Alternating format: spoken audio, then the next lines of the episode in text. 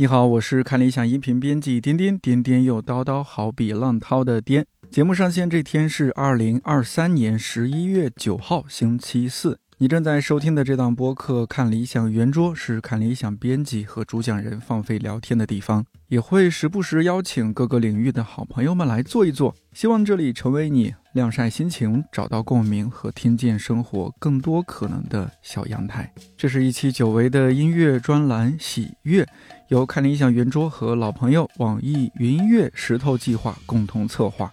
石头计划是网易云音乐发起的原创音乐人挖掘扶持计划，像陈静飞、夏日入侵企划，还有今年来过我们节目做客的裘德裘老板，都是通过这个计划被更多人看见和喜欢的。石头计划今年来到了第五季，主题是关注远方之地，寻觅近处之声。看到这个主题的时候，我就在想，远方与近处，除了地理空间意义上的，是不是也可以有精神和思想层面的理解？很巧的是，今年乐队的夏天第三季，一支叫瓦伊娜的乐队，带着土地和自然的气息，闯入大众视野，最终获得第三名的好成绩。哎呦我的土地，哎呦我的土地，哎呦我的土地，我的身体。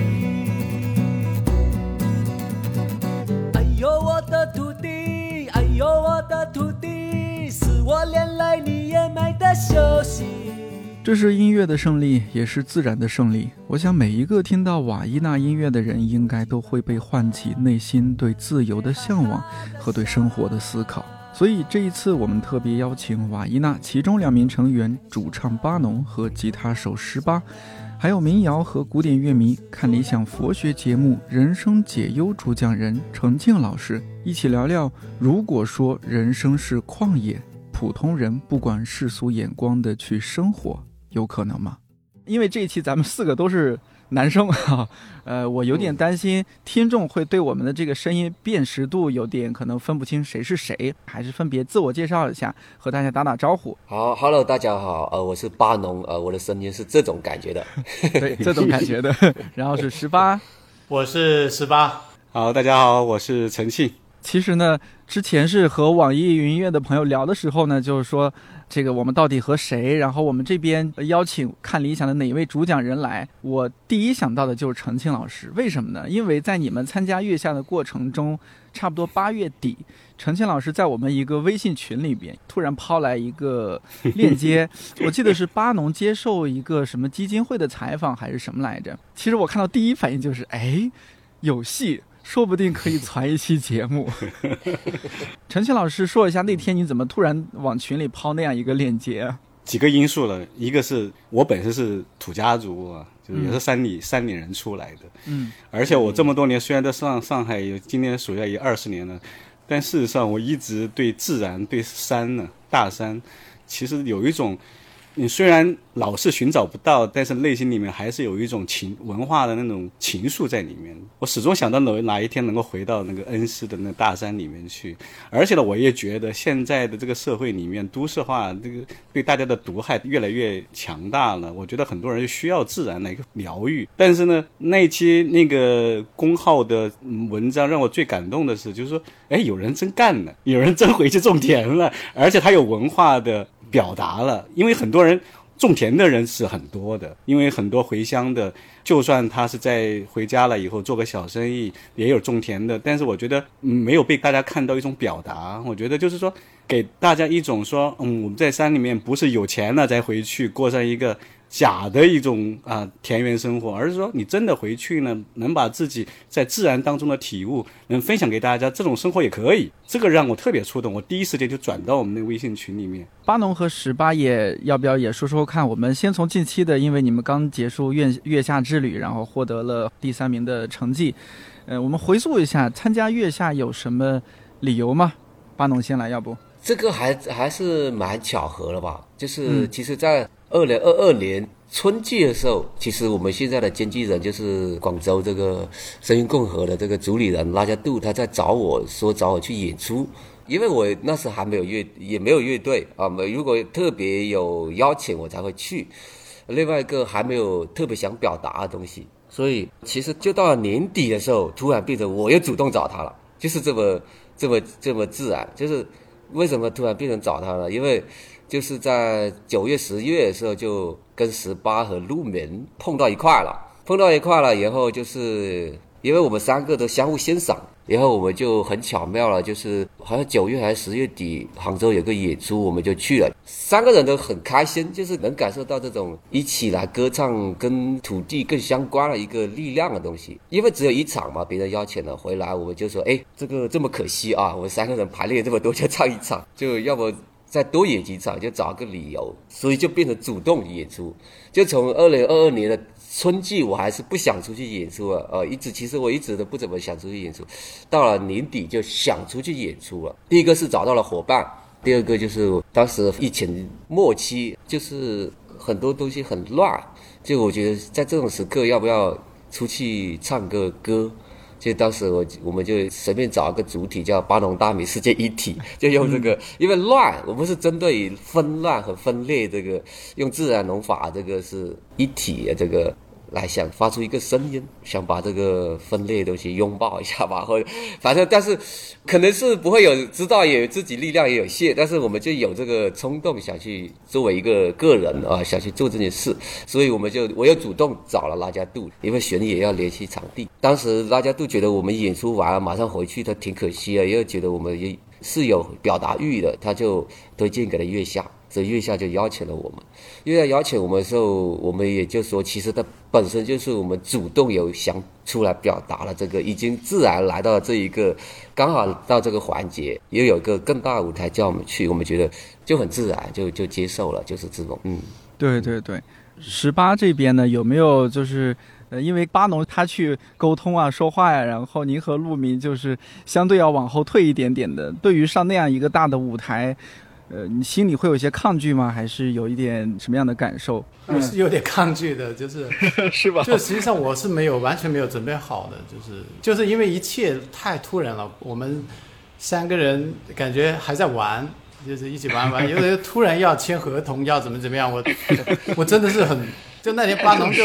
巴农开了这个车拉拉我去签合同的时候，我就我我都还是一脸懵的，有点感觉有点莫名其妙。我们就走到了今天，时间过得很快。一下子被拉去做那么多的事情，然后参加了几个月、四个月的时间的录制，对对，这个是之前从来没有发生过的、从来没有过的人生经验。对对对，就很错愕。我我我现在真的要我在调调整我的心态啊，要向那个陈庆老师那个指教一下。嗯我现在都还是很错愕。正常正常正常。真的，现在采访我都还是很错愕。就有时候我会出神了，我会看，哎，我们在干嘛？我真的蛮不好意思的，我差不多从月下第一季开始，就是我们看理想和月下那边，就米未那边啊，然后包括网易啊，我们关系都不错。差不多从第一季月下到现在，每年都会和不同的这些乐队去录制聊天。其实每年我内心啊，我内心其实是有一那么一点点抗拒。当然，一方面是说，哎呀，这么棒的乐队，我希望更多人知道；但另一方面，我我我也知道他们在月下获得了一些成绩，获得了一些关注，一定会有很多采访过。来，那不是说那么多音乐人都愿意接受这些采访的。有些音乐人其实他是想往后退，继续过自己的生活，继续做自己的音乐，不希望被外界太多关注和打扰的。对，所以，我我也挺挺忐忑的，特别是瓦伊娜给我的感觉，好像是因为你们在你们自己那个天地里边非常的自如，非常的舒适。我也很害怕，我们这一次录制对你们来说是一个一个压力，一个一个什么样的事情？呃，但是呢，不得不说啊，你们肯定是参加了月下，然后获得关注之后。生活会发生一些变化，工作会发生一些变化。我已经看到你们的微博上发了很多最近参加各种音乐节、参加月下前后变生活有什么变与不变吗？十八，要不这次先说吧。错愕。呃，是，其实，呃，你说的最大的变化就是你说的演出变多了，就是，呃，以前我们的生活可能说没有演出这件事，演出它不是一个常态，就多了这么一件事。那对于巴农来说呢，会有变化，但是这个变化都在我的预计之内。我因为我是主动式的要答应做这件事。我在七月的时候，我就觉得刚好种地十周年，我在想，可能老天要安排我做另外一件事啊。对，对对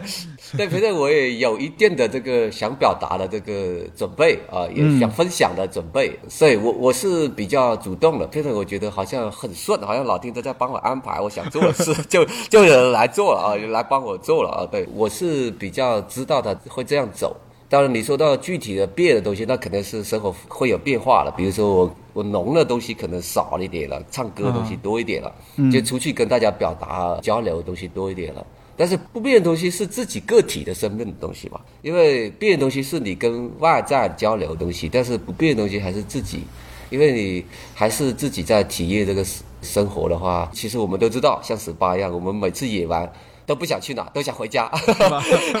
对，因为那个是你最安静、最享受去去体验你自己自己生命的那个地方。因为我们本身也建立了一个像十八跟我们都建立一个自己的一个很好的一个规律的这个呃体验自己生活的一个空间了，所以是啊，不变的还是这一块吧，自己体验生生活生生命的那一块还。还是会回到自己的那个原点啊，就回到那个点。但不变的东西就是跟出去外边交流的东西多了。嗯嗯，对，月下它相当于是一趟旅程嘛。就像大家虽然很多人喜欢旅行，但其实旅行到后期的时候，会非常非常想念自己那个家。什么金窝银窝不如自己的狗窝，哪怕它一团乱，但是还是会非常想念那个地方。哎，我这我我有点相反呢，是吧？是什么样的？呃，就是你。当你看到这个旅程要结束的时候，你就会更加珍惜这旅途的风景。就是哇，你一看就是本来你割稻子割割割到最后了，还剩几撮了，你觉得哇，原来割的那么快啊！就是之前一眼看不到头的时候，那中间那段时间是最可能那个的。对对对，你你说的这种也是也是会有这种情况的，就是，呃，有点像是我们像看理想，我们过去的那个周末刚刚办了一个我们的 A P P 上线五周年的活动。呃，也是很快，两天就就过去了。那个过程当中，我每天都在期待赶紧结束，因为每天非常非常忙碌，在录节目啊、对谈啊。但是结束了之后，觉得啊，怎么就这样结束了？那些老师 就是也各自回回去哪里哪里了，曲终人散，有点内心的小失落。有还还有就是你跟那个他们那些呃导演啊那些感情可能。呃，在相处的过程中也会有一些升华啊，什么？对对，嗯，人家都是四个月前帮你们是那个种插秧，四个月后帮你们收割，都不能闲着，建立了情感了。嗯，对，那一定是，但是肯定之后会有更多的缘分，你们也有机会再来北京也好，或者说全国各地去跑，肯定还会再见到。呃，我有一点小小好奇啊，就是你们两位是住的地方离得不远吗？远的远的啊，广西的两头，北部的两头，对对。我每次去找他都是晚上才到的，我要去柳州转车。哦，原来是这样。要转两次，拍摄只是在巴农那里拍。陈青老师刚刚问说，方言两两位的方言一样吗？都是桂柳话，但是巴农他会壮语，我不会。哦。因为我们要准备这期录制啊，然后也特别兴奋，特别的期待。呃，月下刚刚结束，我和陈青老师我们俩就闲聊，陈青老师说。这一届月下给他最大的惊喜就是瓦伊娜，呃，那那说说为什么瓦伊娜对你来说是这次最大的惊喜？他们的特别之处对你来说是什么？第一个，我是台湾民谣的粉丝，嗯，哦，所以我在瓦伊娜的身上我看到了一些影子，包括待会儿我会讲的，就巴农里面他对壮族的一些古调的吸取跟再创作。呃，其实跟当年的我知道巴农跟十八一定也知道，像胡德夫他们以前做的一些工作，他们的原住民他们会回到家乡去采集一些素材，重新创作。我觉得这里面看到让我很兴奋的地方，因为那是那毕竟虽然我们也听那样的民谣，但是我没有感觉到我们本土的，因为就像我是土家族，土家族也有民民歌。最有名的就是龙船调，那是一种传统的一种音乐素材，但是他没有看到一个当代的表达。我觉得一种老的传统的音乐，它一定要经过再创作。所以瓦伊娜的让我最兴奋的一点，就是说他的那个音乐的感觉是传统的，是在地的，但是它的内容是跟我们这个时代是结合的很紧密的。所以说我当时觉得啊，那这样的表达是我们。非常需要的。而且因为我是台湾民谣迷，台湾民谣的一个很重要的人物叫李双泽，他以前台湾民谣运动说的第一句话也是李双泽在淡江大学那个舞台上说的，他说我们要唱自己的歌。我觉得这句话对我来说非常非常的感动。我就说我们现在都唱的，他们是台湾以前是唱的西洋歌，我们呢，呃，唱的是各种歌，当然主要都是一般的流行的、商业的流行歌曲。但是你会发觉，我没有自己心里面流出来的歌。所以其实网音呢，在那个舞台上，我觉得给我的直接的感觉就是，诶，我们找到了一种本土化的一种表达。当然，这种本土化表达，它肯定是有的人喜欢，有的人不适应，你听不懂。就像我们，我也喜欢听台湾的一些闽南的一些民歌，很喜欢听，但是有时候听不懂。但是我觉得，呃，瓦伊拉的歌曲，因为跟我们那边还比较接近，那种那种调性、那种曲调，一听山歌的调性很熟悉啊、所以我这几天都在循环播放，呃，有几首歌我就反复在放，我觉得真的是就是那种让我直接的触动。当时我没有直接想到说到底背后有什么原因，但现在我总结一下，就是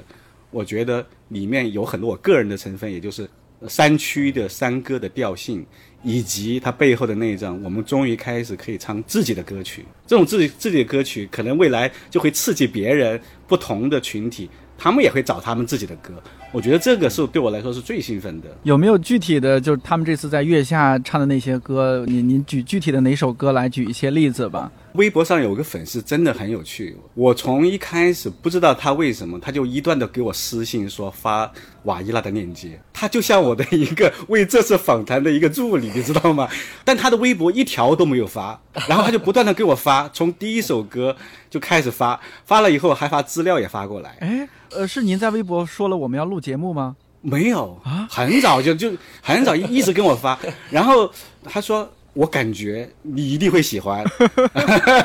然后你我还 我感觉你一定会很很喜欢瓦依娜的歌，所以我后来就看陆陆续续看到瓦伊纳的一些资料、一些信息，也让我觉得就是特别的让我欣喜。比如说里面有几首歌啊，我刚刚提到有一首古调，古调的话我大概的了解，好像它也是来自于壮族的一个以前的一个古曲调，是吧？是一个叫做布兰陀什么诗经的，对不对？你取的内容。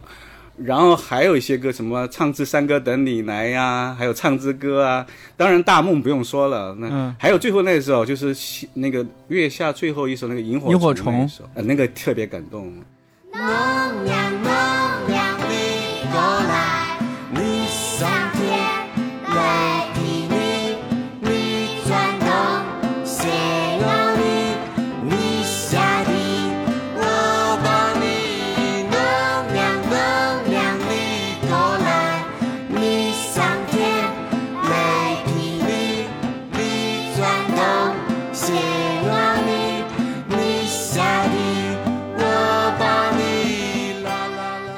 谣它有一个很重要的特性，就是直接，它的情感的表达直接、单纯。我觉得就是我们现在的歌曲或者表达太多的装饰性、太多的伪善、伪饰性，所以我觉得就是这些歌，我觉得都是那种民歌当中非常直接的表露情感的部分，这是我们现代人非常缺乏的。那个萤火虫我都发不出那个音，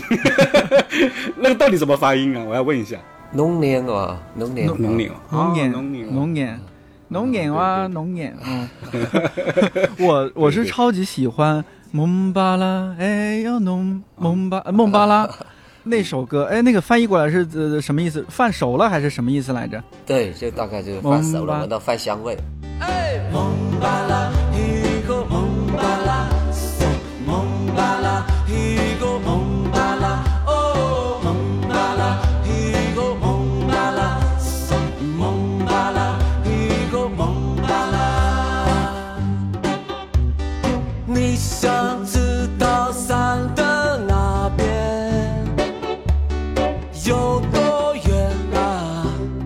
歌词非常非常的简单质朴，描述的那个意境、那个状态，就让我想起我小时候在农村的生活经历。四点多、五点多，在农田里面到处疯跑啊，什么爬树啊，然后远远的看到家里边的那个烟囱袅袅炊烟。升起来了，家长也跑过来说：“哎，回家吃饭喽！”然后就一边笑着，一边和小朋友们打闹着，然后一边往家里跑，就那个画面感非常非常强，很轻松。还有那个二三月的惊蛰，对，那首歌我真的还蛮喜欢，很活泼。问一下瓦伊娜这边啊，刚刚我们也说了，就是这些作品，你们这个整个舞台这样下来，觉得哪哪一首歌表演对你们来说是最畅快淋漓的、最释放的？萤火虫我是最放松的，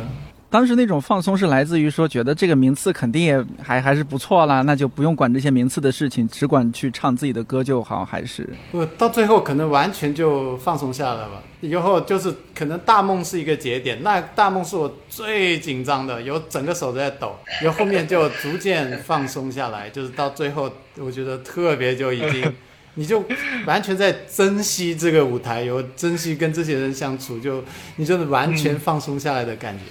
我明白了，我感觉十八应该是一个比较慢热的人，你进入状态了，但是呢，大家已经要 要告别了，对对对对，说的太对了，是这样，是吧？是这样子。那对于巴农来说呢，哪首歌对你来说，对你个人来说是感觉更非常畅快淋漓的？我其实每首歌我都会传情去享受，就是如果最畅快可能是甜歌吧，呃最。因为我是嗯第一首是最让我最让我刺激的啊，这后边我就开始皮了、油了，不对，第一首最嗨，第一首这个最嗨。你们的第一个舞台结束之后，呃，接受呃就是 P D 采访、导演采访的时候，呃，你们就背了一个，那是应该上第二个舞台的时候，背了一个那个尿素尿素的那个袋子。我当时看到那个特别亲切，因为我小时候就是那样子的，跟着我姥爷去农田要干活，要撒化肥。去农田之前也不可能把那么重的尿素袋子背到农田嘛，一定要是拿一个小一些的编织袋，然后把那个尿素拿那那种反正一种容器把它舀在那个小的袋子里面，然后再斜挎着去农田去施化肥。我印象太深刻的是，因为每次打开那个大的尿素的袋子，一打开那个很呛、很 刺鼻的味道冲过来闭眼睛，然后就和姥爷说啊，这个好臭啊，好呛啊，或者什么，然后再去咬那个。所以虽然不知道其他人会怎么感受，但对我来说是太有感受了对那个锄锄头，锄头印象深刻。哦，锄头 对，那个也是很熟悉的一个东西。变为对我乐器 我我们有太多这种好像大家不常见的点了，所以大很多人都容易说我们是在做人设啊，所以可以理解，可以理解。但是你知道这些东西，可能如果大家了解了我们以后，发现这些才是我们本身，才是最真实的我们。我小时候农村里面也会把编织袋作为很好的一个斜挎包啊。现在大家流行做什么帆布袋，那小时候我们就是就地取材啊，那就是我们的生活。包括吹树叶，其实你们当时在舞台上吹，我自己也很想吹，因为那我小时候我也是吹树叶的，而且我们那边不止吹树叶，还要吹树皮的。印象中应该是柳树还是榆树来着？那个树皮啊，我们拧一拧啊，就是我们折一段树枝，然后把那个树皮拧一拧，可以拧下来，然后拿小刀给它割的完整一些，变成一个小管儿。然后哦，把那个就再把把它从外皮削薄一点，是的，是的，再把外皮削薄一点，有点像那个烟头的的那个那个烟蒂，就变这样了对然后 然后粗一点的声音就深沉一些，细啊一点的声音就尖锐一些。那就是我们小时候的乐器，哇，你一说我都忘了，你没说我都忘了有这一回事。是不是？下次演出你们也加上。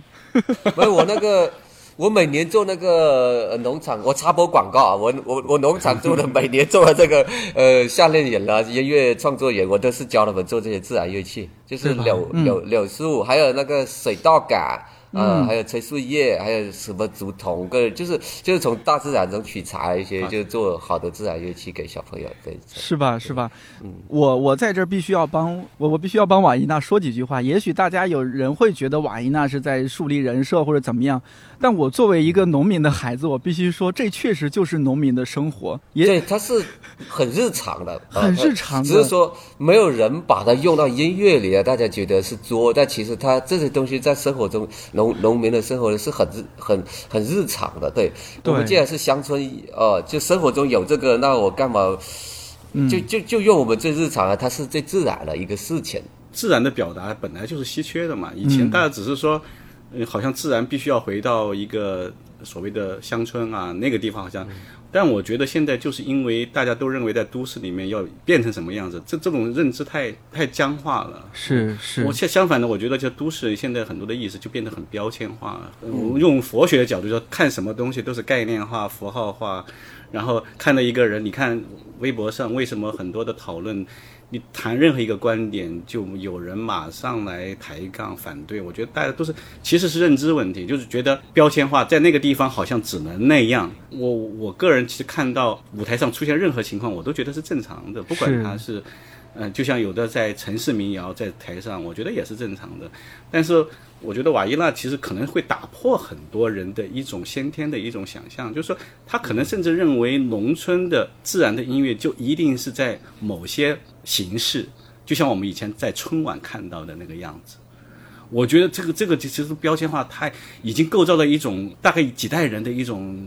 潜意识的想象，就农村应该是什么样子。我也经常去江浙的农村，因为寺庙经常都是山里面，我们经常去。有时候跟他们山里人或者农村里面人聊天，我感觉到这几十年其实整个农村发生很大的变化。不管是经济，江浙农村经济不用说了，我觉得人他已经完全就改观了，人的那种面貌、人的文化的内在的那种那个丰富程度，已经不是我们以前我七十年代的嘛。然后不是你想象那时候好像农村人是那个样子，好像总是跟城里人是一种。截然的，好像呃贫富差别的那样的。我觉得现在可能进入到一个转关键的转折点，就像瓦伊娜里面的很多表达的，就是我们其实不是表达农村，我觉得是在表达自然。其实这个观念其实很重要，就是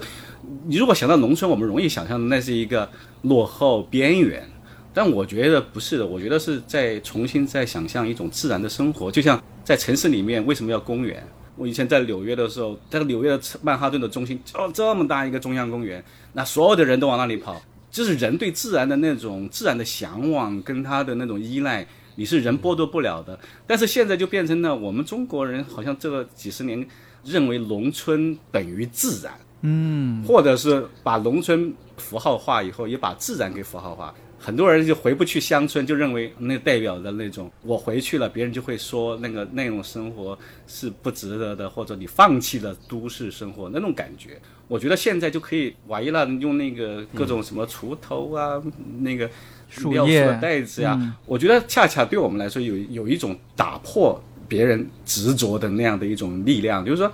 这个也可以来，而且我很自然的来。我不是把它当道具，这就是我的自然的东西。我觉得佛教因为经常讲破除执着嘛，破除别人的认知执着嘛，这就是一种为什么这个不可以来，对不对？嗯就像所有的乐器的本来它就是只要发出声音的都可以成为乐器啊、我们在土家族在那个我们小时候都随便敲着一个碗就开始唱山歌的，酒桌上对不对？可以，还有包括一些号子。嗯，其实我们那边是清江旁边嘛，清江旁边以前是有要唱号子或者干活是要唱号子的。那号子不是音乐吗？我小时候听到那样的号子很激动。后来我去日本，他们有奇缘记，所有的人抬着那样的一个很大的那个东西，然后拼命的喊号子。我太太她当场就哭了，啊？为什么？就自然。哦，它是来自于人的一种本能的一种啊、表达，它就是简单的啊、吼吼起来、喊起来，有着韵律，它就是一种音乐。我觉得就是对我来说就是自然嘛。所以说到这一点，我也有一些感触，就是为什么呢？因为我在网上看到一些声音，呃，那有些人就说，瓦伊娜明明，呃，特别是在领奖的时候，巴农还说了一句说，我们也没想过赢什么的，但似乎在整个参加月下的过程中，行动上啊表现的特别想赢，哈，总是花样百出。我先从我个人角度说说一下我的理解，就是那一个被打上了农民标签的乐队，或者说仿佛从自然中来的乐队，他就注定要与世无争嘛？不是这样子的，农民也是要和老天抢时间的，是不是？很辛苦的，不可能与世无争。如果与世无争，粮食就没有收成了。当然，这是我个人的理解。那两位十八和巴农，比如说对我刚刚说的这个网上的这种这种声音，想要有什么回应或者想说的吗？其实我真不知道有有什么声音，对我一直没看，我连月下我都没看。对你没有智能手机是吧？不用智能手机是吧？对吧？对，但是真的我连月下都没没有去看，没看，你也不好奇吗？因为我在现场都看过了。没错，没错。那我就是刚刚把这个这个网上的这个声音抛出来的话，你你对此会有什么想要说的吗？或者想要回应的吗？对，所以同样一件事，不同人他会会想到不同的结果。对于我们来说，大家觉得我们这么想演，但是他们想到的是我们想演啊这个东西。但是其实这件事只是我们只是想要做，就把每一件事要表达好，就是表达这个作品本身。就我要做，那我既然要做这件事了，那我就要把它做好。这是我们基本的态度。比如说这首歌是要表达什么，那我们要健全的表达出完整的表达出这首歌的想表达的情绪。就是说我们要把一件事做好，我们只是这个想法。就我要做一件事，不可能说我要做一件事，然后我邋邋遢遢去做那件事，但并不是代表我做好就是为了只是要一个结果。那结果可能不是我想要的，但是我做事的时候，我一定要做好一件事。我只是做好那件事，每个作品我都想表达好。月下你也知道，它是非常对我们来说，它是非常可以增进的，因为它的灯光、它的那个音响的老师都是很一流的。对，哇，对就是舞台本身，我们就应该增进这个舞台，他们付出很多劳动在里边，很认真的，每一个环节的幕后都很认真。我们对这个舞台，我们是要抱着有这么好这么个好条件，我们是要对作品负责的。对我，对每次创作，我们的都要花所有的精力去做这件事，就是要增进这个作品本身表达本身也好，增进这个舞台也好。我们着力点就是要做好事，而不是在于我要一个结果。所以大家会看到我们又做的时候，又又想到，哎，是不是我们又只是为了演？所以他想到那一点，我还没想到。对 对对，对我来说，我我就像我们种地一样，我每次每年种地我都会种好。但是我很少去想到今年会收成什么，我不想，我只想到我的土改善了没有，更进化了，更更肥沃了没有。对我对我没有想到他给我收入多少，但是你真正做好是好，他每年都有收获，就是这么简单啊。所以就是有点像刚刚陈鑫老师也是说的，我们现在就很容易标签化一一一个人、一个团体、一件事情，甚至我还看到有人说，你看他们瓦伊娜最后一个舞台，他们还找了小孩子来，那就是剑指前三名，这个哈、想赢的心也太太重了。但是就是像巴诺刚刚说的，我觉得那在那个时候，你想把它做好，就是不想要现场放采样，而是需要现场真实的小孩子们去和你们一起唱歌，而且那个就是你们在乡村里边和孩子们的一个真实的情况啊，它并不是演出来的。另外一个，我们就因为如果我们用功利心去所呃理解所有的事，它就都会得到那种比较偏的一个结果。我我觉得对于这个劳作与果实之间，在这种纷乱乱杂这种评论中，我觉得我永远回到一个核心，就是就是你要踏踏实实创造有营养的东西。嗯，这个才是所有行动的核心，因为你离开了核心，你去想名名利利或者什么什么什么，他都可以纷纷扰扰、乱七八糟的说。但是我我只在对于这种纷纷扰扰中，我只想到一个，就是做出有价值的东西，对于心灵也好，对于愉悦也好，心心情也好，做出一个有价值。就像我们种水稻，我要种出有营养的食品，我只想到这一个。别人说我啊，为了为什么呃，我要刻意什么什么，那都是外在的事情。人的嘴巴你是挡不住的，他可以用他的呃思维去说说出各种各样的你的目的。但是我觉得对这种我都不会怀疑，不会摇摆，我只抓住一个核心，就是不管在什么时候，就是做出有营养的东西就行了。嗯，对，其他你也不可能去阻挡别人去评论。对，陈清老师的佛学节目在看理想这边特别火，但是陈清老师，我觉得巴农没必要听你的节目。不需要，不需要，他们已经够自然了。嗯，刚刚巴农讲的有一点，我我知道那个呃胡德夫啊，因为胡德夫跟我认识的一个台湾朋友很熟，因为我那个台湾朋友是研究台湾民谣的，他曾经跟我说过一这么一个事情，他说啊，吴德夫曾经跟他讲，他说在台湾的原住民原住民的传统里面，他们并不是说唱歌，他用了一个词叫给歌，给别人的给歌，他的意思是说呢，他说所有的歌声都是要分享的，甚至于他是祝福的。我觉得当时听到就特别震撼，也就是说，其实观念的问题决定了我们一个人做一个事情的表达的那个内背后的内涵。但是如果你的观念不改变，你不管你做什么，你都会出现问题。而福德佛讲的就是说，我并不是说我唱歌就一定是瞄准一个对象讨好取悦，这是过去我们所有的这个消费主义的市场逻辑都是这样讲的。我要表演一个东西给你看，你看了满意吧？满意你就给我回报，给我点赞，给我收入。但是他永远可能想象不到，就说，居然另外一个群体，他唱歌的目的不是这个，那就像胡德夫讲的，他甚至说唱歌给别人是一种祝福，就像其实我们在少数民族里面，土家族山歌里面，有时候唱歌也不仅是祝福了，有时候还有一种山歌的那种诅咒。就我知道土家族山歌里面有很多很有趣的地方，就咒骂老公一样的那种山歌都还有的。但是那种咒骂并不是那种恶意的，它其实就生活当中另外一种乐趣。所以说，我觉得就是说，一个人你真正要听懂另外一个人的歌，或者听懂另外一个人表达，其实核心还是你自己的思维要改变。就是佛教一个讲的，就是你看到的那个外外面的世界，其实是你的心所呈现的那个世界。我觉得这个观念对我来说影响很大。就所以，我听到我瓦伊娜的那个歌，就是我我第一直觉就觉得那个东西让我直接的触动，因为。它是直接的一种心灵的一种、呃、共鸣，这种共鸣当然背后你可以找很多原因，但是我理解了，就是不会出现说我要怀疑他是不是要交换什么。就像我录那个看理想的这个佛学节目，那同样也会有人说你录佛学的节目，你居然还卖钱，他 好像天天生就说你你跟佛教有关的，你那个课程就要免费就赚佛教，但是我这个很难去解释，因为。必须要收费，你们平台才会这么精心的包装啊，否则的话，我自己录的话，我再再怎么弄的话，一没有人没有后期的这个团队来去制作的话，你更这个东西根本无法推出出去。但是你看，每个人看到的只是他想看的世界。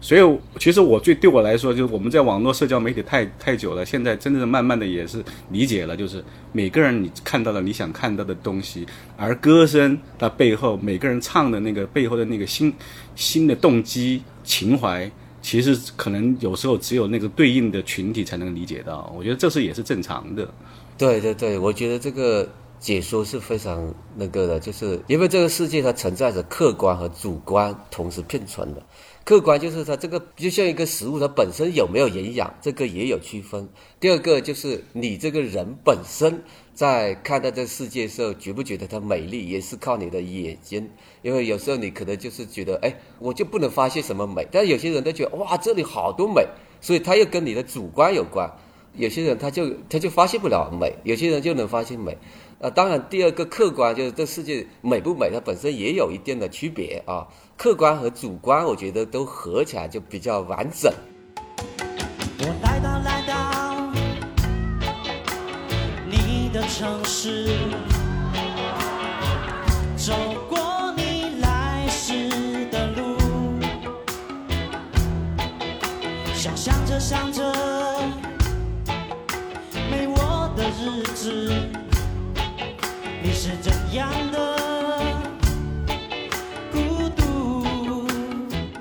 呃，我想问一下，因为我们这一期一个很重要的关键词就是地域，你们感觉呢？就是这种地域对创作的影响大吗？因为我我觉得我的这个乡村跟城市分界不太明显，我家回去就是一个多小时的车程，我就我也经常在家，相当于是两头跑，但主要时间还是在桂林市。我觉得这个它不是决定因素，我觉得更大的是你一个人心里边的向往。其实，其实我那那些歌都是在城里写的多，但是他肯定是有影响啊。你的生活跟你的，像十八，他后来他回去种地以后，他写的《收稻之歌》啊，就是他回去种地后又体验到了，就写的可能会有直接的这个影响和感受，这个肯定是有。但是你说他决定因素啊，我我觉得这不是，因为我想了，我我前面好多歌其实就是在广州思念家乡，思 思念回到自然的时候写的。所以说我我我我刚才才你们提的时候，我才想到，我才去总结一下哦，其实更多是你想追求什么，你心里边留没有留留有那块地。但是其实我又想解释一个，虽然我写的都是以乡村看起来都是乡村的那个题材，但是其实我的那个内核里其实不只是乡村的。我只是立足在用了借用乡村这个一个外向，其实它里边内核的东西更多是自然生活和现代生活一个碰撞和张力拉扯的张力，一个矛盾相矛盾的一些东西，就是有有一种矛盾的张力的反思和最终是哪条才是我们真正的皈依之处啊？这个核心，因为自己能体验到这种人文所创造的生活，它是努力在逃离自然，因为我们的人文中都是要说人定胜天，要嗯逃离自然的这个束缚。他创造了很多温室的东西，很方便的东西，但是在创造的过程中又产生一个很矛盾的东西，因为人又是自然的产物，他又很多时候他又没有真正能够逃离自然，但是骗子可能会有很多问题产生，比如说会有很多抑郁，很多什么什么。所以其实我的很多那个歌看起来是乡村，但它真的是我一个艺术手法，它是一个表象。我更多里边，你看《阿妹享受城里的》，他其实我说的乡村不是乡村，它就是人的自然本性，自然的需要。像刚才呃陈建老师说，为什么在纽约要在中间建一个这么大一个中央公园？那说明大家都知道，我们人都离不开这个自然本性，它有这个本能的需求。所以其实我的内核更多是在思考人在进步的过程中。跟远离自然的这个过程中的一种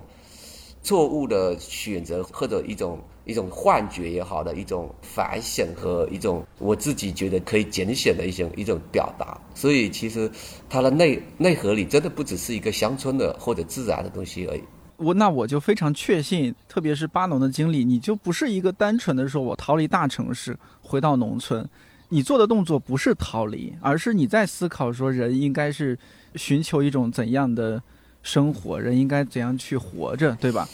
呃，这个节目呃，支持我们接受采访的话，就是我们的监制人拉加杜说，哦，有一个老师还是学佛的那个，就就讲佛，因为我们也没看过。这个其实我就哎，这个还可以，就就就，其实我这么多采访，我还挺挺想跟一个有佛学佛学佛学方面的去做一个碰撞，因为十八他也是，其实他也是有信仰啊。之所以我喜欢十八，跟他认识最初，他跟我说一句话，我就很喜欢他。他说我们要用放下的心去抓取。哇。呃当当时我就啊，我我就 我就很喜欢他啊，对，嗯。对我知道他这个表达是对的啊，我我欣赏的啊，我我我我很欣赏这个等这个这个人生的态度，对对，就像人生如梦嘛，你首先要放下它，你不要执着于它，但是呢又不能完全放下，因为我们还是要活在活着，所以你又要抓取做一些积极的，但是这个积极的背后，其实它又是一个要放下，因为你要知道它又是梦。但是你又不能完全放下，如果你完全放下又太消极了，太消极了可能就什么都不做，懒我就睡觉，因为人生如梦嘛，反正我就睡觉，翘二郎腿，吃粑的，吃粑粑的，吃妈妈的，我就什么不干，那又不对，你又必须要做些积极的，能养自己，能愉悦自己，愉悦别人的一些事。所以他说这句话，我知道这句话其实是一个大纠结的东西，就是用放下先去抓取。对，所以我我是很喜欢他，所以我们后来慢慢走到一块。所以呃，像一说到陈庆老师是什么，我我自己也很，因为我自己其实在广州，其实不只是体验说呃呃台湾的民谣，还有世界音乐。其实我在广州的时候，我还去了光孝寺、呃六祖坛寺，还有道教也好，呃福罗浮山，呃怎么修仙的这种。其实我更多就像其实回归去是对人性，回到人性本身需求求。归一之处的一个探险，它也不一定是排斥文明，也不一定是呃这个只归自然，就是说我更想找到一个就是大和谐、大整体的这种方向，呃，嗯而不是一个单一的一个一个一一条路径，因为那个肯定是很危险的，对，是的，是的。我我在想说，瓦伊娜之所以火，可能也是除了音乐方面，可能也是你们的这种人生路径啊、职业路径引起了大家的某些共鸣。就像是我今年做节目也聊过很多期，就是这个大家的工作到三十岁左右或者三十多岁，是不是要人生面临一个转变？一窝蜂的去考公务员、去考研，然后循着一个轨道去结婚生子。人生一定要这样子吗？是不是有其他的可能？然后现在其实网络上有一句呃比较火的一句话，也引起大家很多的共鸣或者说思考，就是人生不是轨道，而是旷野。我不知道你们听到这句话是什么样的感受？就是首先旷野，我觉得真的是很自由，特别好。然后你说轨道的话，还真的人生按照时间线来说，它只有一条轨道，你们感觉好像就一条轨道这样子。就是你如何在这一个时间线上这样的轨道上找寻自己内心的自由，我觉得这是我们是呃一直都要去追寻的一个一一个东西吧。那如果对于巴农来说，你觉得你从大城市到乡村，这是从一个轨道进入另一个轨道，还是从一个轨道进入脱离轨道了，你就去旷野了？你怎么理解？因为采访也挺多了，慢慢我就总结，其实我就是一个在不停的在怀疑和背叛这个在学校和社会给我们设定的某种成功人生成功的这个轨道，我一直在叛离它，在对它产生勇敢的怀疑，因为我体验后发现这轨道不舒服，所以变得我是一个很反应很快的人，也是一个行动派的人。我说干就干，就直接叛叛离就跑了。就我觉得我还是一匹骏马，呃，但是我的方向都是跟着我当下能感受到啊，我就想往这边走，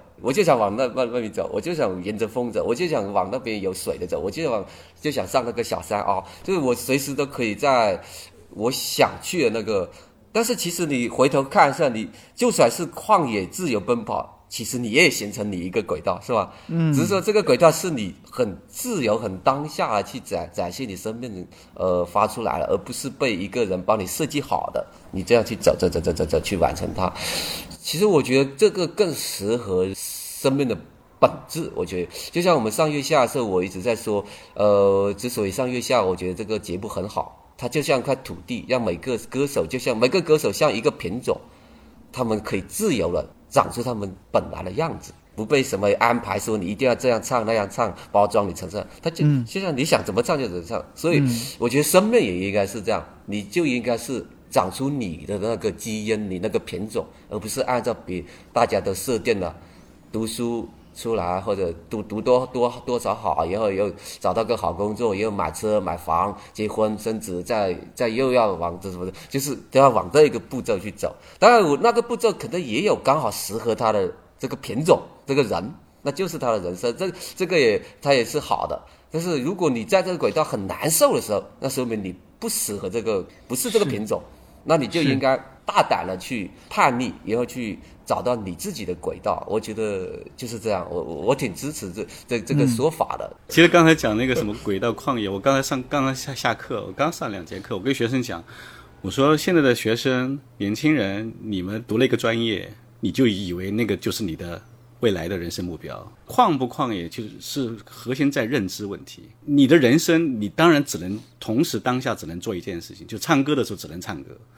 所以你当然只是在这样的一个具体的情境下，但是你的心在这个时候有没有被绑住，那是你可以改变认知改变的。就像你唱歌，为什么唱歌是让一个人很容易变得很自然轻松？就是当他唱歌的时候，如果你还去考虑我唱歌要被谁欢迎，或者我唱歌的技巧的时候，他已经就变成轨道，他就不是旷野了。所以。佛教的讲法就是，所有的事情你从事什么工作都可以，但是你的认知要改变。佛教有一个很重要的观点叫觉嘛，你不觉，你一念迷迷了，你做什么都不对。你表面上做的好像是个很正确的东西，但是你已经不对了。但是如果你那一念你知道你当下是不被束缚的，那么那就是完成了他当下因缘最好的样子，那个就是旷野。所以佛教的最终的目的是让人获得自由。自由就是不被这个社会的各种施加你的、你的约束，把你绑得紧紧的。我要做这个事情，哎，我考虑到我妈妈怎么想，我考虑到，当然你要考虑妈妈怎么想，但是那个妈妈怎么想不应该成为你那个那么硬邦邦的一个绳子。你为妈妈好，你考虑妈妈的感受，那样也是一种慈悲。佛教也叫慈悲嘛，但是你不能被这种东西缠着自己，好像现在很多孩子因为妈妈的、父母的不同意，让自己变得陷入了非常强烈的心理焦虑。其实就自己把自己给绑住了，所以我觉得轨道跟旷野，其实它后面就是认知问题。其实回到刚才讲的，很多人想象农村，佛教有一个说法，就是说人的认知常常都是二元的、极端的。对，城市生活不好了，找一个乌托邦逃过去，跑到农村发觉农村我连种地都种不好，赶快又回来。以前你忘记我们中国这几波什么丽江热、大理热、西藏热，很多热，对不对？但是你会发觉，你如果改变不了你对生活当下生活的认知态度，你逃到哪里哪里，那你都最终变成了另外一个你自己的那个约束的地方。所以我常从常不觉得你一定要到了一个好像理想的乌托邦啊什么的，就可以让你变得更自由，而是说你你在任何一个环境里面，就在乡村里面，你可能就要学巴龙这样的，开始学习种田了。昨天有人给我发了一个链接。说豆瓣上好像巴龙研究了十年的自然农法，对不对？嗯啊，那个让我很让我很感动。为什么呢？因为我在台湾的时候，我被人带去台中的一个他们农友的一个聚会，他们一起办读书会，他们就分享他们自然农法的体验。他们没有一个人说我逃回来，有一个年轻人说我是被我爸爸拉回来的。但是他当他开始做自然农法的时候，他就很开心，因为他所有的注意力都在怎么去改变。它的田地里的品种啊，土壤的问题啊，但是在那个地方，你就看到他们就是一种当下一种最自然的状态去生活，他不会说我逃到这里，然后我觉得我在农村里面可以过到我理想中的一个生活，然后发觉不对了以后，我又想逃离它，那个其实就是刚刚讲的一种二元的一种极端的对立思维，我觉得那肯定你就在哪里都过不好。对，我觉得我说了，我回答话会比较朦朦胧胧的表面。像陈静老师他刚才说到那个，我觉得就很很纠正。啊，你找到一件事了，那件事又能让能让你很舒服去做，我觉得就它就是旷野了。对，它不是外在说，我一定是在山上才叫旷野，有可能你的本性就适合在做开飞机的，或者是开电车的，就是找到自己适合那个，它就是旷野。对对对对。忽然觉得我在看理想的工作，对我来说就是旷野。你在乎收听率就是轨道，你不在乎收听率就是旷野。对，我要放下执着，放下数据的执着。嗯呃，说到瓦伊娜，呃，大家可能还是肯定，当然还是更偏音乐，但其实特别是巴农，还有一个身份就是是是叫新农人吗？我在想，是不是这个这个词新农人？就是大家说巴农跑跑到乡村去了，但不只是说单纯的跑去乡村，然后这些什么在一边种地一边喝红酒。呃，虽然可能有些大家调侃的部分或者什么，但他也不是说一个噱头，而是说乡村也有另一种想象的可能。巴农在我们这一期是不是也可以讲讲你这一部分的故事？你对于自然的人与自然的一些思考，那以及实践吧。首先回到乡下不是逃避，就是回到乡下也可以，可做做很多有意义的事。我先更正这个，很多人对这个回乡，以后就老是觉得是一个消极的一个这个这个嗯修正这个一个说法。对然后第二个就回到就谈到这个在乡回到乡下，对，回到乡下生活的是我在各种生活里的一种选择，就是找到我适合我本性的那个，我我我最终发现这个是很适合我的。但我又思考一下，就是如果以农来做生活的话，它是它是比较辛苦的，所以我只又选择了半农半 X 啊，这 个所 所以就呃农的部分就养活自己啊、呃 x 可以做其他，因为我还会设计啊画画啊可以做，因为那个感觉在市场价格里就就比较就好一点啊，回报高当然也有，但我也有可能我也在放松，有时候也后来我也开始卖点农产品，也也有啊，嗯。也也有，你也可以很。如果你很会设计，你也可以做一些很好的产品卖，也可以作为 X 支撑这个经济的。好，又就回到回到这个乡村的时候，那肯定就是我觉得，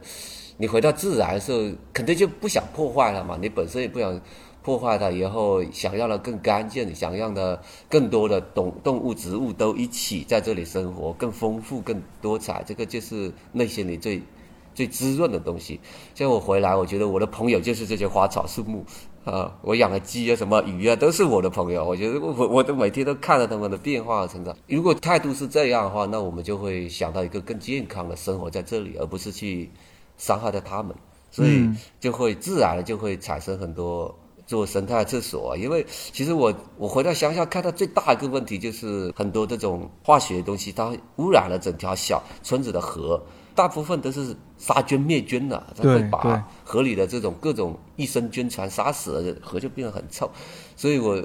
就特别想做这一块，以后他就跟着这个现象，以后就就产生了这个行动，那就找了很多这个呃比较生态的、可持续的环 环保的做法吧，然后就做堆肥啊。微生物啊，其实很容易，只要你有了这个希望，再去找这些方法都很多。对，包括种地的这个绿色的种地的方式，都都很容易的。其其实我昨天看了一下，是前天还是昨天看了一下巴农的那个豆瓣的，嗯，发觉就是其实日本跟台湾这这个一个所谓的自然农法，就是啊蛮长时间了。所以我到台湾的去的时候，有朋友一个老师，他带我到屏东跟台中都去看了一下。我当时有个感觉，我觉得，哎，为什么大陆会没有这些？就是当然这些年也开始有了，但是我觉得台湾那边很成熟了。比如说，我昨天查了一下我当时的一个记录啊，我到了屏东的一个农场，它是种那个那个金钻凤梨的。那个种金钻凤梨呢，它当然它有一个农场，然后它有卖呃凤梨的冰淇淋啊、冰棒啊。关键是它那里有个海报是他自己设计的，它那个标题啊，我觉得打开这个海报很亲切，它写的是“一自然”，一二三四五的一，一自然就会好转，这么写的。那么后面呢，他写了什么呢？他这个理念，我觉得到现在我们都觉得很受触动。就是他说啊，他这个词是“万物众生皆而平等，耕耘之中蕴藏着谢天的意念，亲近山林，信任土地，咀嚼之际用心感受食物的质量”。其实这些理念到现在确实是我们需要的。我觉得自然农法最难的一点是人的对自然的认知问题。它并不是说我用了不用农药，然后用了一个什么的农法，然后做的东西好像你们拿高价钱来买来了，我对我身体健康。我觉得假设是这样的话，还是脱离不了过去的那一套的消费的那个逻辑，就是说有钱人就能消费这个有机的食品。但是事实上，台湾我觉得它的理念是什么呢？就是说，我们每个人最终的是要跟自然保持一个和谐，你要把自然当做一个跟你生命息息相关的人或者是事物来看待。那么你最终达成的一个结论就是，我们要重新把人又放回到自然去看这个世界。这个我觉得是台湾的自然农法，他们已经完成了一个观念上的一个很大的一个改变，就是说，它不是说。现在我们就变成了有钱人吃有机的，但是台湾不是的，台湾它就是说，我们每个人，你消费者，你应该了解到食物的它的来源，它是如何生产的，然后它本身背后蕴含着多少农人的心力。另外一个就是种田的人或者是农业生产的人，他们对的土地的那种感恩，对天气、天候、对自然的一种崇敬跟敬畏，我觉得这种是观念上的改变，所以。昨天看到巴农的那个豆瓣帖，我觉得巴农的他里面很多在描述出来的时候，他是带着另外一种眼光去看自然，看他的那些田。我觉得这个这种视角的转变，可能才是最主要的。至于技术的层面，其实我觉得很多城市里面现在不是做酵素的，很多人在家里弄一个罐罐，就开始自己把水水果皮啊放在那个罐子里面发酵啊，做这个很容易教。但是有一点就很难教的是，如果你搞这么多东西都是为了让满满足个体的各种欲望的话，我觉得它就不叫自然农法，它又变成了同样的消费的逻辑。所以我其实还蛮想听巴农在讲这个问题，就是说，你真正来走到台前跟大家讲，你是一个要做自然农法来重新看待自然的话，有没有觉得其实现在大家都卡在观念上？对的，我觉得陈建老师是还真的是很有见识的一个人，这这能说到这个点上，就是其实自然农法啊、有机产品这种东西理念啊，它如果单单的理解，它真的还是另外一个产业。你你还是在做一个生产而已，只是说你生产一个更贵一点的东西而已，你还是在做一个这个消费品，是这个它只是它是另呃，只能说你做了一个健康的啊产品而已。但其实真正自然农法，我在做的时候，它其实选择这个是，我是带着这个重新去回到自然，去认知自然，自然跟它更多的去呃连接的一个一个形式而已。所以其实有一年我种了那个水稻没有收成，有一年我用了最最狂野的方式种，就直接撒种子那个。但是到了撒以后就放放鱼，然后我又去了一趟广州，所以那个草就没有管理。就是这那一年的话，就是其实那个米没有什么收成，都是草，但是里边有好多鱼，对对对。但我很开心，就是说，其实自然农法它不是一个你只是为了去在在这里土地里去工作啊，获得一个一个一个产品的这个一个一个工作过程，它是一个你能感受到这一块土地。呃，因为你的一些处理，它让生命更加蓬勃在这里生长，或者说你也跟自然有更多的交汇，包括天气，还有很多东西。诶，还有每一年泉水是什么时候涨的，你跟自然有更多的连接了。还有好多我想去连接的东西还没有做到。如果我们只是把它当成一个工作的话，它其实是没有意义的。你就是按部就班，就这样做就完成了，没有什么太大的乐趣在里边。它里边是，其实就是我刚才说了，我还是追求到一个人在文明进程的这个人文设计的生活和跟我们本性需要的自然的这一块连接的一个东西。我在寻找这个东西，就是说什么才能让我。达到真正的幸福和愉悦，它是我要寻找，是寻找这个，通过它来寻找到这一条途径。我我尝试想象在人文创造这个文明中得到了欢愉感，和回到自然中得到了欢愉感。我在做一个试验和体验，对，然后是该退多少步，该进多少步啊？该如何去用哪哪一个东西的优势，或者？因为特别对于现代的呃人来说，我觉得你看现在小孩子，所有小孩子他都觉得食物是从超市里拿的，然后我只在给钱啊，这个就就可以获得食物。所以我我也在想，如果我们未来的所有的未来的栋梁嘛，地球的主人，他们都是这样的话，那他们可以很聪明啊，他们知识量很高，可以做很多很成功的商业设计或者什么决策。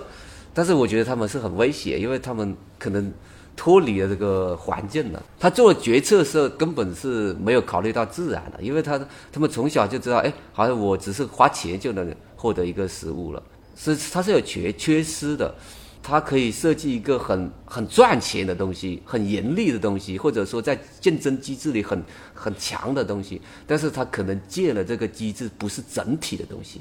会割裂，人跟自然会越来越割裂。包括人的大的命运和体验感和这个我个体的这种体验感，我觉得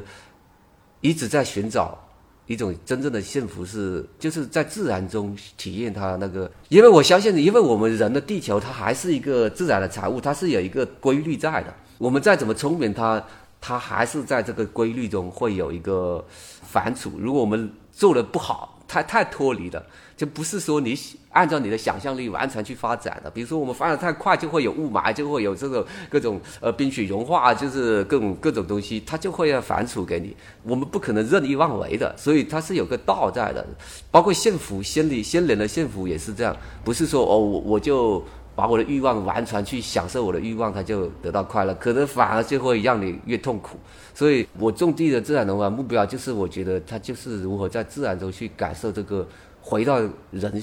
跟自然的连接，体体验到更多跟生命的韵律节拍更一致的这个这个韵律感，又要去迎接新的东西，但是又不要太脱离了这个自然属性啊，自然的韵律。所以我在做这个自然农法的时候，其实我更更多写的都是。体验到这个自然农法里边的生命的一种感受，包括像特别有呃印象深刻，就是说我妈不是养鸭嘛，她都是放在我家老房子里养，比较方便嘛，就是喂料就行了。就那年我种了秧秧苗这么高的时候，我就跟我妈说，我把她鸭子放到我的田里去。当时我把鸭子放到田里，打开笼子，那鸭子那七八只鸭子开始还有点不不熟悉这种水的东西，就是因为太久了，从小到大没有过水。哇！后来一一两分钟，他们哇打开翅膀，在啪啪啪啪在在水里游玩。哇！我当时就看到了生命的这光彩。对，所以种地的对我来说，它不是一个只是呃收获一个水稻的问题，它是我能感受到啊。就是鸭子，就是当时我就想到，它是让一个生命回到了它原有那个色彩，就是哇，好开心！鸭子在水里玩，它是它的天性，它们太开心了，看到它们的样子，就它们放到田里，它们都不想吃饭，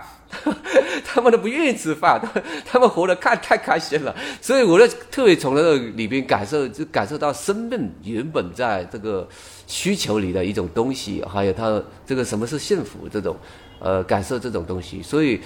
我当然，我看到这些我也很开心，所以我也想让我的田里有更多青蛙也好啊，蜘蛛也好啊，什么都希望他们能能在我的田里很安全、很幸福的生活着。你能做到这样的话，你也会把你的生命安置到一个最舒服的环境，让你成为一个像鸭子一样自由去活着的这种感受。所以前边我们谈了说，如果建立一个乡村生活，它可能还是一个更表象了啊，只是说到环保啊、永续这个，但是更深层次的可能就是来到。那后边这个让心灵的本性很自由的生长，就是天性，就像鸭子，它就应该在水里，而不是被关在一个呃院子里。呃，像我的鸡也是放在草地上，它自每天都在刨土啊这种。我就按照他们的天性给他们去生活。我设计的那个鸡笼，我设计了好多大鸡笼，就是给他们 又又能掌握天性，又能不被那些山上的东西吃掉这个安全感，就是在研究这个。对，所以到了后边，真的就是一个人的幸福是跟他的自然属性天性的一个一个达成和和嗯这个感受。对对对。我们那会儿说到说，哎，是不是这个地域对你的创作有影响？你说你的音乐其实很多是在城市创作的，但你回到乡村也有些有些年了，也算是觉得它会对你的之后的音乐创作产生怎么样的影响吗？呃，首先我觉得我我我很少有一个动机说要说故意要找一个灵感去创作音乐。我的音乐是在生活之后的，就是我先生活，找到很舒服的生活，以后在这生活里有什么美妙的东西，或者说有一个什么特别想表达的东西，我才开始动笔。当然会有，我回来后，但是我回来后，因为我做纯音乐可能不会多一点，现在唱歌其实都是早期的。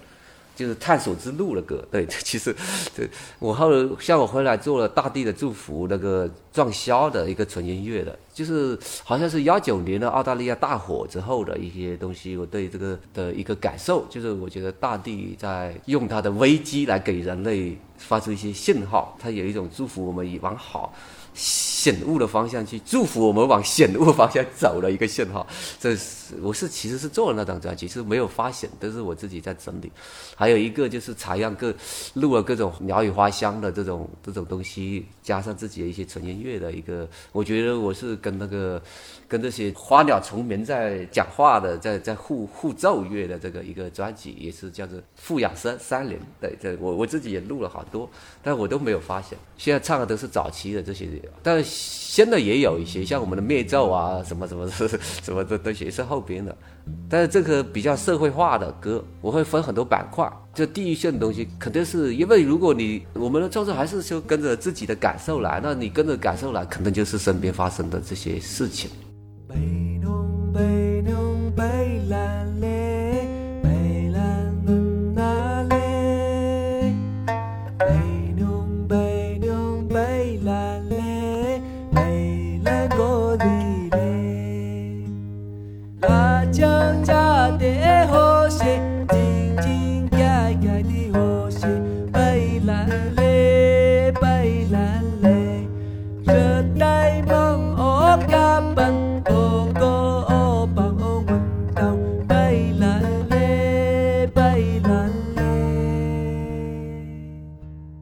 那我们再回到今天这一期的一个比较大的主题，可能这个问题也确实有点大，我们是再去回应一下，就是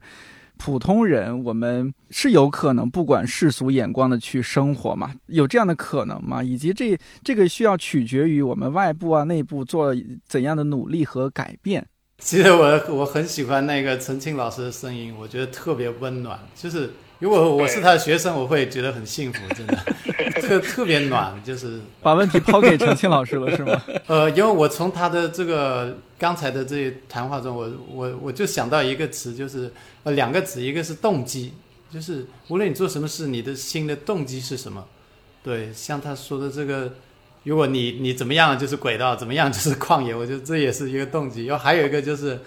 呃，认知，你的认知是什么样的？这个世界，这个世界的边界不是宇宙的边界，而是你自己认知的边界。所以我觉得就是这两个词吧，一个是动机，一个是拓展自己的边界吧。好，接下来巴农说吧。这个世界你想怎么活都可以的，真的，的确是可以，肯定是可以不在乎别人怎么去去去判断你，这个肯定是可以的。但是但是说就是说你你勇敢去做自己吧。其实说到我，好多人说羡慕羡慕我的话，其实我觉得我其实我之所以能够成为我，我还首先感谢的是我父母，因为他们的确对我从小要求就是一个你不做坏事。就行了。然后毕业后呢，就说你能养活你自己就行了。就是说我想干嘛就干嘛。你看我从后来突然想去画画啊，他他们也可可以，然后就去考画画。然后考画画完，我说哎，又回去想考美院，也也不读啊，又回来也可以。然后呢，我去做设计也可以。后来又说是唱歌也可以，哦，唱唱唱歌，说啊，我要回家种地也可以。就我做任何事，他们都都可以。对，所以我很感谢我父母，我甚至一直在说，我这辈子真的是活得很满足了。我我一直活在我想做的事情里边，我甚至都说我什么时候死都可以，因 为因为我一直是活在我自我自己想做的那个那个样子里。但是这个也需要一定的勇气吧，你就是你做自己，他也没那么容易。就像我父母他们虽然说他们是农民嘛，所以说他让我去做自己，但是他们也什么也帮不了我，就让我做我自己而已。我都是自己出去找老师，自己去学什么东西，都是我自己在在。他们因为他们也没有资源，他们就是一个只会种地的人，所以你可想而知，像像我们这种一个没有任何帮助啊！你要学到画画，要学到唱歌，要学到什么，还写的东西，还出版的东西，反正都是靠自己去学习。像我们一起成长，很多朋友，我看到可能他们拿了时间拿去玩的时候，我就是在做我喜欢的东西。慢慢的，你就产生一些更有技术或者更有能力去做你自己。如果你你是一个很比较贪玩的人，可能你那你就你的生活是被动的，你你就只能永远回到工厂。因为你没有太多能力，也没有太多那个，那你永远是生命是被动，你也拿不到主动去选择人生。所以我觉得，你想达到主动的选择人生，做你自己，不在乎别人，那可能首先你要自己够，也要勤奋去增长自己一些能力，然后它是相互的，你自己要增长自己，能够达到自给自足吧，至少你是独立的，对，这个是很很实在的一个方面。那你想当农民回到乡下，你什么也没有准备，什么也不懂，都让别人来帮你做，那肯定人家也会埋怨你，又会说你。对啊，我从那个回到家里就从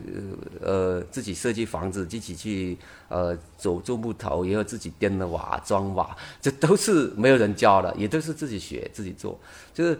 你想独立，你想成为自己，它背后也有一个东西，那你就得自立和。自强吧，好像说了很正能量，但是你必你想真正的达达到这个呃这个，你必须也付出的，是要付出的啊，不是说你躺在那里就说我就做我做我自己啊，他也不可能。所以我觉得你要能够成为一个不考虑别人目光、不考虑别人那个成为活自己的人，其实就是一个吧，就也勤奋一点，增长自己的能力，然后能够独立，他会一个良性循环，又更能做自己，就是这样。那陈清老师，最后由您来从佛学的角度回应一下。不是，呃，其其实我觉得我跟巴龙大概是同呃同个年代，七十年代，我七七的啊。其实我们那代人接受的教育都是要出走，就是要离开。嗯，就像我们家里，我我的母亲大概可能跟巴龙的差不多，她说你要你能读到什么程度，你就读到什么程度，她也不会给你太大压力。当然，当我来上海的时候，她觉得我的当时在上海。开始几年挺艰辛的，因为我要辞职要考研究生，他觉得你的生活这么辛苦，他很心疼。但是他还是说你选择什么他也不懂啊，所以我本科学电子工程的，后来又考历史系，最后又研究佛学。你你看我就是做自己，但是我很同意巴龙刚才讲的，你做自己代价很大的，你要靠别人，靠这个这个社会的一个主流的系统，有时候你会生活相对的轻松一点，反正跟着别人走嘛。但是它却让人感觉到更那个更深层的束缚，所以我们这一代人往外走，往外走，不断的往外走。其实到现在，我觉得到了一个时间的关键点，就是我们从内地、从乡村、从小县城走到大的都市，现在发觉那个都市里面提供的幸福生活那个样的一个远景跟一个目标，其实对现代很多人，尤其是年轻一代，它是破灭的。这个破灭不是因为说都市里面没有物质丰富、没有文化生活，不是的，而是说那些文化活动、物质生产背后的逻辑不对了，不对了，让我们过得越来越压抑。这种压抑有时候很多人都不知道，所以很多人自己得了心理疾病，都还不知道自己为什么会得心理疾病。所以我觉得我们这到了现在。二零二三年，我为什么愿意出来做这个节目？我跟巴农的有一个想法也蛮接近的，就是我看到大多数人很多人出现问题，就是我也不是说拯救大家，没有那个能力，而是说有没有另外一种可能性？你你干什么都可以，你可以回家种田也可以，你可以在那里做个手艺人也可以，你你可以当个像十八这样当个驻唱歌手都可以。但是你要知道的是，什么东西把你绑住呢？你要有这个意识。如果你不知道什么绑住你的话，我们永远都会陷入到我此山望真那山高，我现在觉得啊，巴农当农农民挺开心的，我当几天两天农民，十八当歌手当的挺开心，我也当两天流浪歌手。没有，因为你没有找到你自己的那个那个轨道那个点，所以我觉得现在中国社会里面可能已经出到了一个转折点，就是说大家要反思，就是说我们被哪些绑住呢，哪些我们要一层一层的剥掉。因为我这二十年来，我感觉到我要剥掉很多别人对我的那种认知跟那种期待，是很痛苦的。因为你每一次人生选择，就会有人说你为什么，就会问你为什么。所以到了我选择的那个佛学研究，都是边缘中的边缘，别人就会觉得 更想不通了，还觉经常有人还说你是不是要当红衣啊？就是他不知道的是，我其实是为了要治疗自己。因为我发觉我按照这样的体制一步一步的就走上去，那不是我想要的生活，仅此而已。有的人在这里面乐在其中，但我就觉得非常痛苦。所以我觉得就是这个对我而言，就是我们那一代人，你在伸展你的天性的时候，你势必要重新来认知自我。但是我觉得现在有个大的问题，就是很多人重新来看待自然、看待心灵的问题的时候，他仍然逃不过那个大的逻辑。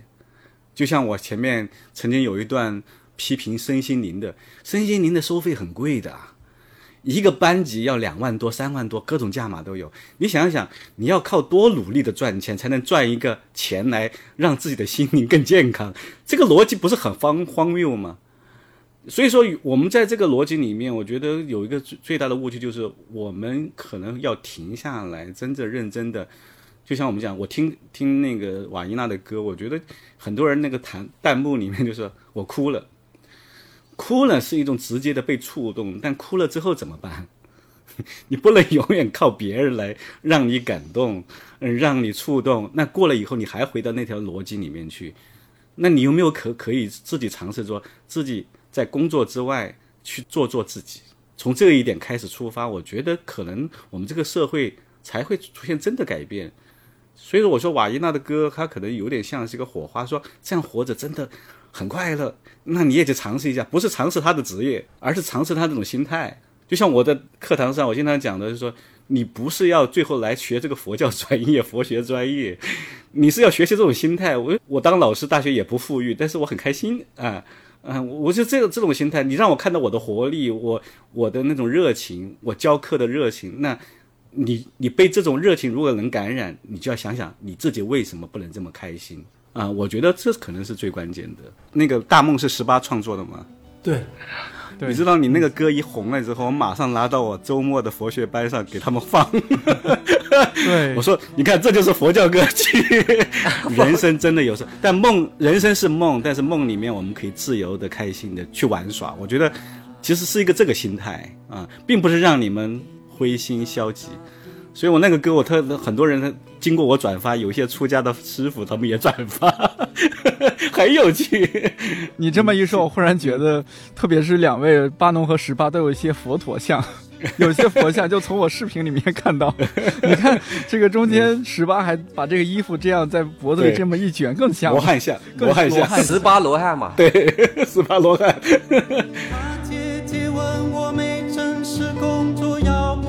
房子，要不要孩子，要怎么办？感谢你听到现在，也期待瓦伊娜更多的好音乐、好作品。网易云音乐石头计划全民票选正在进行中，在网易云音乐搜索“石头计划”，给喜欢的音乐人投票，让他被更多人听见，同时也可以发现更多的宝藏音乐人。另外，看理想五周年特辑《与时代周旋的人》预计今天在看理想 APP 上线，欢迎来听包括程庆老师在内的看理想主讲人如何讲述他们与时代周旋的故事。看理想圆桌每周四更新，在看理想、小宇宙、苹果播客、喜马拉雅、蜻蜓 FM 和网易云音乐等平台都可以订阅收听。如果觉得这期或者这档节目不错，也欢迎在朋友圈、微博、小红书等平台分享推荐，万分感谢。我是颠颠，祝你早安、午安、晚安，我们下周四再见。我看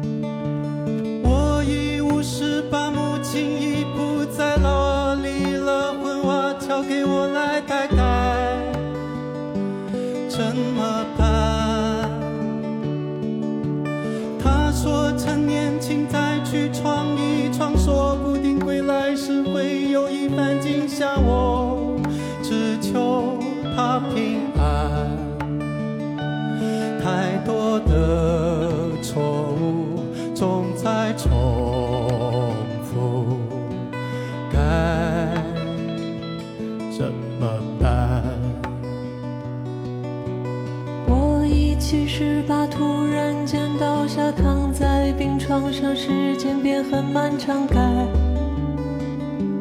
怎么办？面对那个未知无助的像孩子，在老板面前装作，却很释然，说着只是小看。生命的烛火在风中摇摆，什么